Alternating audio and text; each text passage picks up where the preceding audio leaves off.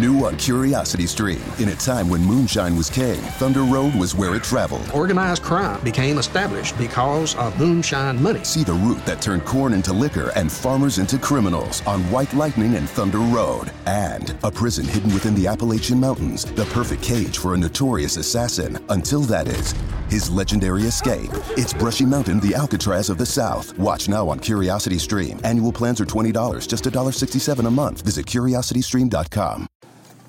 Y estamos aquí grabando para Networking Café, el programa que intenta conectar a las personas con las ideas y las oportunidades. Hoy tengo el agrado de entrevistar a Vanessa Sabogar, una dama colombiana y americana radicada en los Estados Unidos de América de hace bastante tiempo y que se especializa, entre otras cosas, dada su carrera profesional académica, a dar clases a nivel profesional de español. ¿Cómo estás, Vanessa? Buenos días, ¿cómo estás? Muy bien. Cuéntanos, ¿qué te hizo llegar a, a la parte de la educación del idioma, del aprendizaje del español? Bueno, yo desde que estudié en Colombia mi profesión lo que estudié fue licenciatura, enseñanza de idiomas, lenguas modernas, español e inglés. Obviamente cuando vivía en Colombia me dedicaba más a la enseñanza del inglés y español, pero cuando tú estudias en Colombia español y estás en te dedicas más a lo que es literatura en español. Ya cuando vine a los Estados Unidos se invirtieron los papeles y me di cuenta que, que se necesitaba se necesitaban profesores de español que le enseñaran a las personas americanas el idioma.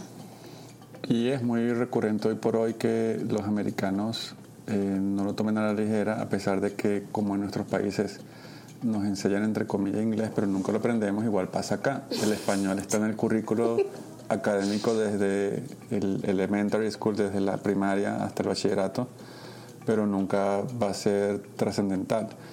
Eh, ¿Cuál es ese prototipo recurrente de ese cliente que te busca o que te llama y que necesita aprender español? Eh, por lo general han visto español en el high school o en el college y algunos recuerdan algo, como la parte de la gramática, em, otros simplemente no le prestaron atención, pero llega el momento en el que su desarrollo laboral les les exige o les, se les haría mucho más fácil si pudieran comunicarse en español. Porque por lo general son personas que por su, por su posición en, su trabajo necesitan tener contacto con países o con personas que hablan español, especialmente en el sur de la Florida. Justo te iba a preguntar eso. ¿Este tipo de personas están trabajando en la ciudad de Miami o en el sur de la Florida con empresas latinoamericanas o con empresas americanas que tienen intereses en, en hacer negocios con público en español o en países latinos o con empresas americanas que tienen un mercado hispano aquí en Estados Unidos. Realmente los clientes, la mayoría de los clientes con los que yo me he encontrado son clientes que pertenecen a compañías grandes multinacionales y tú sabes que el área del sur de la Florida tiene las sedes que manejan todo lo que es la parte de las Américas, Centroamérica, Suramérica, se maneja aquí desde el sur de la Florida. Entonces son personas que tienen su oficina acá, pero que constantemente están en contacto, si no porque tienen que viajar, constantemente igual tienen que estar en contacto con personas en Latinoamérica, en Centroamérica que hablan español eh, día a día. Es su labor. Y es muy natural porque por más que hayan hispanos americanos en Estados Unidos o no, no cubren todas las plazas necesarias o eh, hay una cantidad de cargos muy importantes, estratégicos, en los que los americanos están allí al mando y necesitan sí o sí relacionarse con, con sus interlocutores en español. No obstante que pues en Latinoamérica estas empresas multinacionales exigen a su personal que hable en inglés.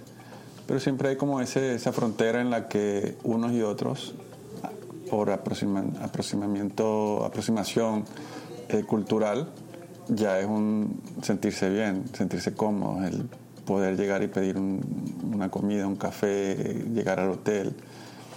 El tema del turismo de negocios, que es el turismo que se origina porque voy de un viaje de negocio y quiero conocer la ciudad o ir a tales sitios. Eh, los clientes te han preguntado también esa otra parte cultural en la que más allá del el, español de negocios, eh, cómo yo me defiendo, cómo yo pido cosas, cómo yo pregunto por ir a un sitio.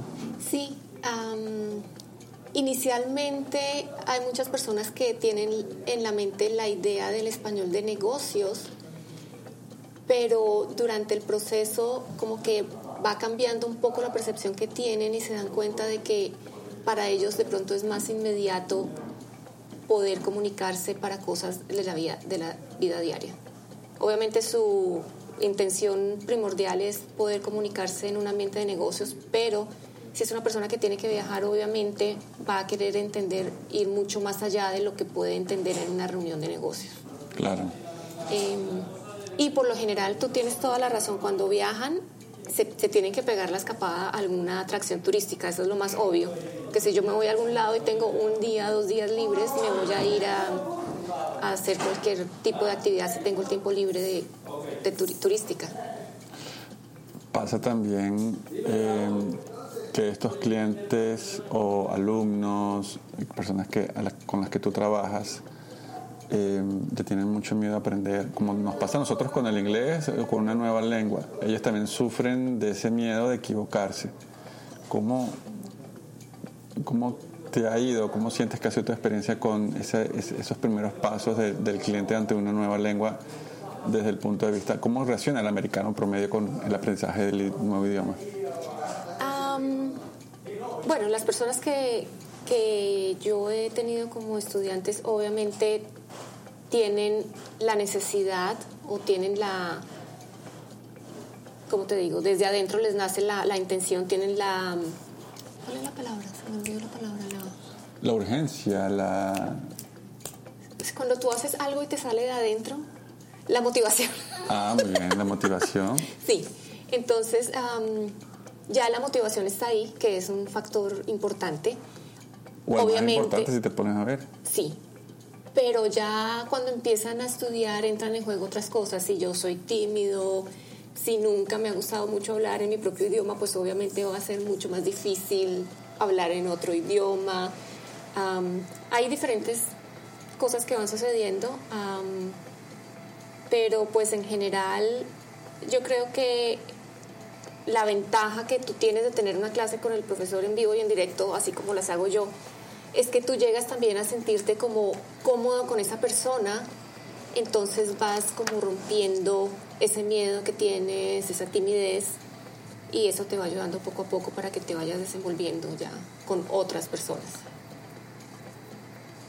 Los primeros pasos tienen que ver con gramática, con ir al libro, con entender las letras y la pronunciación, o, o, es más un paso a paso a nivel conversacional, o cómo, ¿Cuál es la metodología que recomiendas con la que te sientes mejor? Bueno, la gramática es muy aburrida, muy aburrida. y si tú vas a entrar con un libro así como un ladrillo, pues te van a poner el ladrillo en la cabeza. Es verdad. Em, por lo general lo que yo hago siempre inicio mis clases con conversaciones. Y obviamente si tú eres una persona que empiezas de cero y yo voy a llegar por primera vez, no te voy a hacer la super conversación, pero sí te voy a empezar a hacer preguntas básicas en las que tú me vas a poder dar una respuesta corta. Algo así como, ¿cómo te llamas? Si tú no me entiendes, yo te digo, yo me llamo Vanessa, te hago toda la mímica, todos los gestos que necesites y tú vas a entender que yo te estoy preguntando a ti, ¿cómo te llamas? Y comienzas a entender en contexto. Exacto. Muy bien. Y nos vamos moviendo de la intensidad de tener ese tipo de conversaciones básicas con las personas donde puedan dar información básica, personal y como de la vida diaria, nos vamos moviendo de esa parte, ya vamos abarcando un poco lo que es gramática, lo que es comprensión de lectura, lo que se escucha. Em, y también va de acuerdo con las habilidades de cada uno. Hay personas que tienen más am, habilidades para una cosa que para otra. La idea es ir mirando cuáles son, ayudarles en esas y ayudarles obviamente a que fortalezcan las que no tienen como desarrolladas. ¿Qué contenido les mandas a ver, en- así como nosotros nos mandaban a escuchar canciones y a ver películas? ¿También haces lo mismo con ellos? ¿Los mandas a, a escuchar canciones o a ver videos o cosas por el estilo? Sí, inicialmente, bueno, afortunadamente ahorita tenemos muchísimos recursos con el Internet. Eh, yo no tengo mis propios videos hechos aún, estoy empezando a hacerlos. Eh, pero sí hay muchos videos que yo obviamente reviso antes de enviárselo a mi alumno y le sugiero, mira, vamos a ver estos dos videos en la clase o mira este video antes de la clase para que tengas una idea y me dejas saber si tienes alguna pregunta. Eh, yo miro cuál es el tipo de video. Puedo encontrar 50 videos que son del mismo tema, pero también tengo en cuenta cómo es el estilo de aprendizaje de mi alumno para saber cuál le va a servir. Muy bien. Vanessa Sabogal, quiero recordarle a la gente que nos digas dónde naciste y por qué es tan importante y relevante que hayas nacido donde naciste, sobre todo para la enseñanza del español. Am, bueno, yo soy colombiana eh, de la ciudad de Bogotá. Em, en cuanto, no voy a entrar en polémica porque eso ofende muchas personas y yo soy muy respetuosa y lo más importante, yo Pero, estaba... pero voy a hacer la acotación. Sí. sí. sí es importante y relevante Sí. y ha sido muy admirado, sobre todo eh, de que el, el castellano o español colombiano y sobre todo el de Bogotá es muy bueno y le gusta mucho a la gente para aprender y está poniéndose muy Sí. de moda. Sí, mm, eso era lo que te iba a decir. Es muy claro. Entonces eso es, es bastante importante.